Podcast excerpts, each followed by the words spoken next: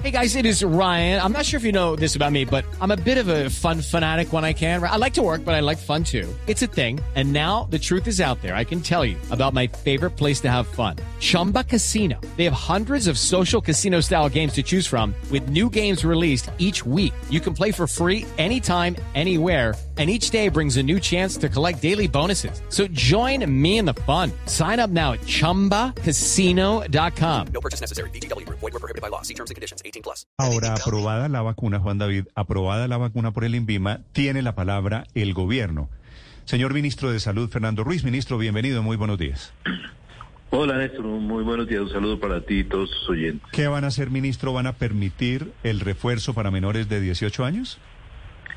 Eh, mira, nosotros estamos estudiando el tema, todavía no hay una decisión a ese respecto, sin embargo, yo sí le quiero decir que el, este tipo de decisiones toman obviamente con la aprobación que se le da desde el INVIMA a los diferentes medicamentos, pero también con las condiciones epidemiológicas que presenta cada grupo poblacional.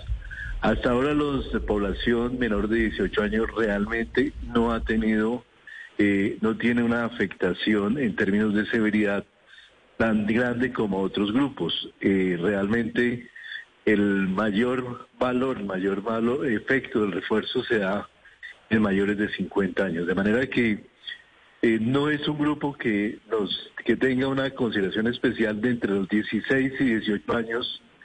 No hay realmente una diferencia apreciable en términos de riesgo, de manera que es un tema que estamos analizando, pero que no es necesariamente un tema en este momento de, de urgencia o de prioridad. Es decir, ministro, cuando usted dice riesgo epidemiológico para este grupo de edades, ¿no es urgente para los mayores de, para esos muchachos entre 16 y 18 años en este momento la dosis de refuerzo? Es, no, hay, no hay una diferencia apreciable entre 12 a 16 años y 16 a 18. Realmente el refuerzo no, no aplica o no genera un valor, eh, un efecto especialmente preponderante en estos dos, estos dos años de estos grupos de edad, de manera que es un tema que estamos analizando, como te decía, hay que revisar completamente la evidencia y de acuerdo con eso tomar una decisión. Vale. Ministro, ¿cómo va el plan de vacunación? ¿Se habían puesto ustedes el plazo de llegar a 80% terminado el mes de enero? Estamos comenzando el mes de febrero. Llegaron prácticamente al, al, al, al plazo, ¿no? Al límite, a, ese, a esa aspiración de 80% de vacunados, por lo menos con una dosis en Colombia. Llegamos al 80%, llegamos a, al 62.4% creo, con personas con dos dosis. Y ya y logramos aplicar casi 6 millones de, de refuerzos en personas mayores, es un tema también muy importante. En niños tenemos vacunados con una dosis 4 millones de niños menores de 12 años, de los 7 millones 100 mil que que tenemos en Colombia y ya con segunda dosis dos millones. Este último es probablemente el grupo donde estamos haciendo mayor énfasis en este momento por todo el inicio del tema escolar y porque efectivamente ya los colegios están funcionando en presencialidad y en los dos calendarios. Entonces digamos que ese es como el panorama fundamental, sobre todo refuerzo, eh, segundas dosis en menores de, 20, de 30 años, que es donde está el mayor grupo por vacunar, y refuerzo, refuerzo mayores de 50 y niños vacunación de primera y segunda dosis. Ministro, ¿qué dice el comité de expertos sobre la posibilidad de aplicar una cuarta dosis? Además del refuerzo, ya vamos en tres vacunas para la mayoría de la población de 18 años en adelante. ¿Qué dicen los expertos? ¿Colombia camina hacia la tendencia de algunos países de tener que aplicar una cuarta dosis de la vacuna contra el COVID? Todavía la evidencia no es conclusiva de que la cuarta dosis realmente aporte un crecimiento en inmunidad en particular. En esto creo que todos estamos mirando un poco hacia la propia experiencia de Israel, donde a pesar de esa cuarta dosis, evidentemente con Omicron ha habido una afectación muy importante. Entonces, en este momento, la posición y la revisión que ha hecho el comité de expertos es que todavía el tema de la cuarta dosis no tenemos en el mundo evidencia suficiente que genere una protección e inmunidad adicional.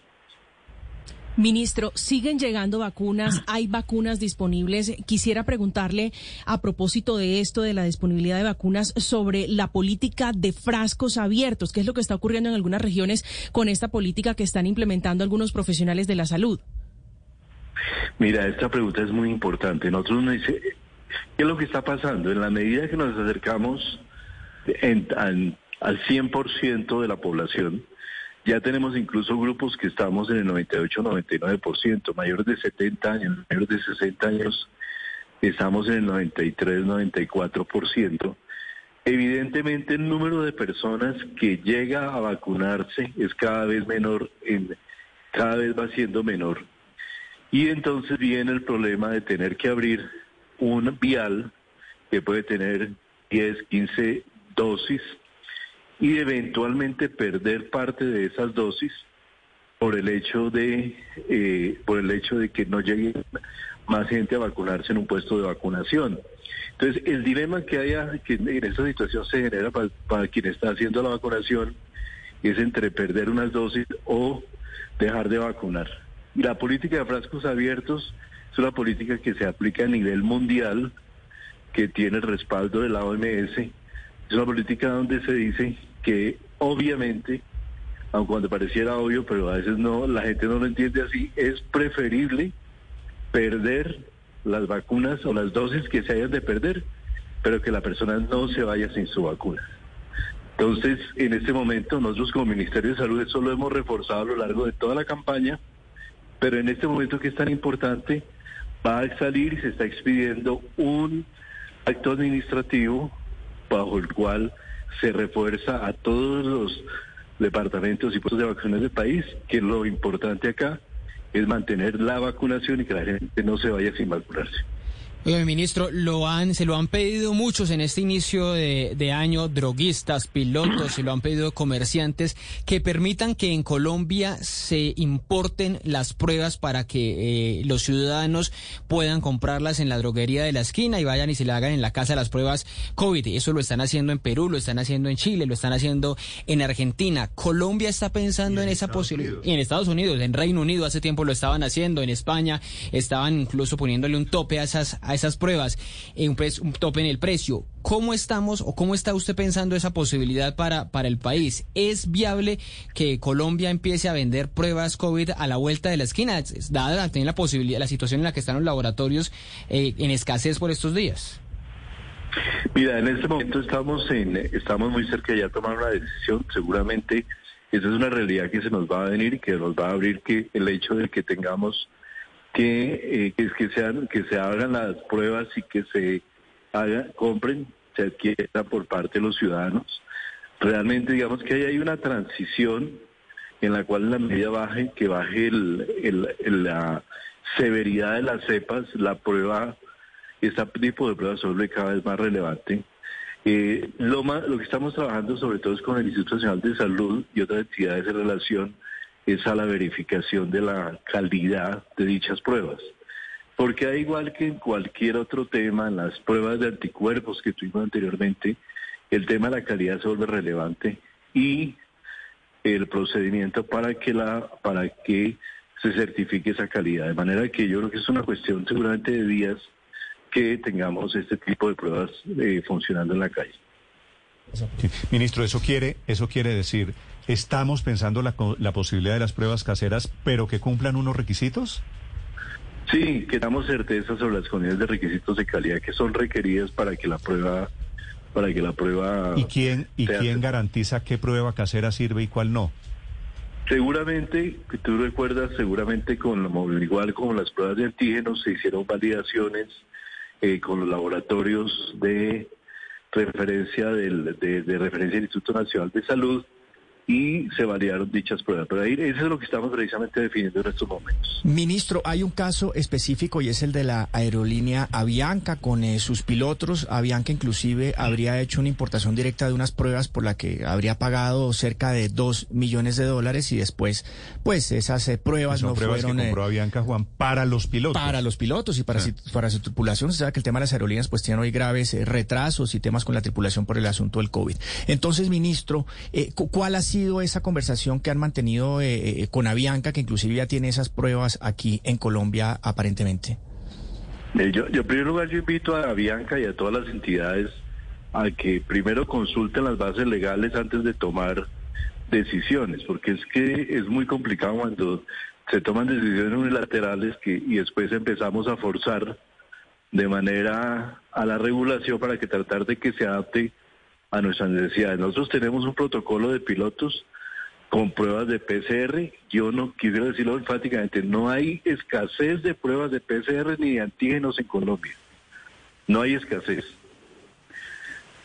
De manera que, No, no hay eh, escasez. obviamente, no hay escasez, no hay escasez. El protocolo precisamente se tomó la decisión de no requerir el PCR para la población general eh, en, eh, para el caso de pacientes eh, de pacientes sintomáticos sin riesgo para tener esa disponibilidad. De manera que si ustedes miran las pruebas que se hacen diariamente en, en Colombia, nosotros tenemos una capacidad que debe estar por encima de los 180 mil pruebas día. No estamos llegando a veces, no estamos llegando a las 100 mil. Entonces hay capacidad suficiente y eh, y la prueba de PCR es efectivamente una prueba mucho más fideligna y que da mucha más seguridad, incluso que la prueba de tiro que cualquier prueba casera. De manera que aquí hay que tener eso en consideración. Ministro, me sorprende un poquito que usted diga que no hay escasez. Le creo, pero es que la gente se está enfrentando a que llama a la EPS a pedir que le hagan la prueba del COVID. Y hay retrasos, eh, la gente está denunciando esa escasez porque las EPS tal vez no están siendo suficientemente ágiles entregando la posibilidad de la prueba PCR. ¿Por qué, ministro? Néstor, yo creo que es un problema de información y de conocimiento del lineamiento, que obviamente la gente no tiene muchas veces por qué saberlo. La, PC la, la, la EPS sí lo debe informar. Lo repito nuevamente. Cuando una persona tiene síntomas de, COVID, unos síntomas de respiratorios, no tiene que hacerse la prueba de PCR. No es requerido, a no ser que esa persona sea mayor de 60 años o a no ser que esa persona tenga comorbilidades.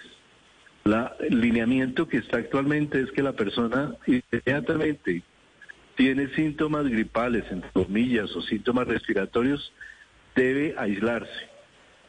Y tan pronto se aísla, debe mantenerse siete días, que en ese caso el lineamiento también bajó el número de días de aislamiento. Si la persona es contacto de una persona sintomática y la persona está vacunada con las dos dosis, tampoco tiene que hacerse prueba de PCR, tampoco. Entonces, en esos lineamientos son absolutamente claros y hay que seguirlos. La prueba de PCR realmente es una persona eh, asintomática, o en una persona pues, eh, sin comorbilidad realmente en ese momento con el cuadro clínico que está presentando Omicron no aporta realmente mucho frente a un diagnóstico que es prácticamente evidente y que y cuyo periodo de incubación es mucho más corto. Ministro, pero a ver, el problema con las pruebas PCR no es que no haya escasez, sino que sencillamente no hay bolsillo que aguante. Es que la gente no puede estar sacando cada No. cierto tiempo 70 mil, 100 mil, No. 200 pesos, 200 mil pesos Pre- del bolsillo para hacerse una prueba de estas. Bueno, pero, pero- déjeme preguntarle, pero- es que pero, ahí va mi pregunta. No, no, pero, Estas yo, pero pruebas... déjame, yo te Sí, aclaro ahí eso deje que también. conteste el ministro, por favor. Déjeme aclarar ahí también, porque si algo ha tenido Colombia, quiero deciros que la- es que Colombia hemos, hemos dado pruebas de PCR y de antígenos gratis, sin pago, absolutamente. Ya cuando yo quiero que me apliquen una prueba y no está indicada, pues sí me toca pagarla. Entonces la invitación es no sea, no nos hagamos pruebas cuando no está indicado. Pero la prueba en Colombia, si te quiero, te quiero decir, hemos gastado 3.5 billones de pesos en Colombia en pruebas. Sí. Es el país, uno de los países del mundo donde mayor gratuidad ha habido en todo el proceso de atención. Entonces, digamos que ahí lo importante es tener el lineamiento y atenderlo. Sí. Ahora, ahora, ministro, Paola tiene razón en una cosa y en otra no, si usted me lo permite. Paola, la prueba de COVID en teoría no vale nada a través de la CPS, ¿cierto, ministro? Sí, señor. Pero como no hay pruebas gratis vía EPS, mucha gente termina haciendo, pagando un precio muy alto en los laboratorios. Y ese precio en los laboratorios, ministro, es decir, los laboratorios han sido grandes ganadores durante estos dos años de pandemia. ¿Alguien controla los precios de las pruebas privadas de PCR? Sí, hay, un, hay, un valor, unos valores regulados, digamos, de lo que se le paga al eh, sistema. Eh, realmente, mira, Néstor, nosotros, los laboratorios han hecho, han tenido ingresos importantes, pero de- tú recuerdas que nosotros partimos de un laboratorio a 200 laboratorios. Estos 200 laboratorios deben ser inversiones muy grandes para montar todas las técnicas y todos los equipos para poder hacer las pruebas. Nosotros en este momento precisamente estamos en esa transición de dejar de hacer que las pruebas sean tan requeridas, por eso el lineamiento, para un poco ya empezar a bajar esa demanda porque está saliendo inclusive muy ya muy costosa también para el Estado y hay necesidad también de preservar los recursos públicos. Pero evidentemente aquí lo importante es que sigamos el lineamiento. Sí, pero eso me vuelve a llevar, ministro, al tema de las pruebas caseras. ¿Qué tanto más económico podría salirle a la gente tener una prueba casera versus tenerse que hacer una prueba de PCR? La verdad no conozco mucho el precio promedio porque hay una variación muy grande. En pruebas caseras pueden salir más económicas, pero también hay que tener en cuenta que pueden ser menos precisas y menos sensibles que una prueba de PCR. Y evidentemente a veces una prueba casera positiva también va a conducir a que ante la duda sobre falsos positivos, por ejemplo, terminen haciéndose una prueba de PCR. De manera que, de manera que esto es como un poquito un círculo vicioso Claro. en el que hay que tratar por todos los modos de seguir el lineamiento, que es lo más importante. Vale. Ministro, una última pregunta. Si hipotéticamente se permiten las pruebas caseras en Colombia, eso significaría, me hago la prueba, compro la prueba, pues como una prueba de embarazo en la esquina, eh, digo en mi empresa, di positivo con la prueba casera y eso vale como excusa, por ejemplo?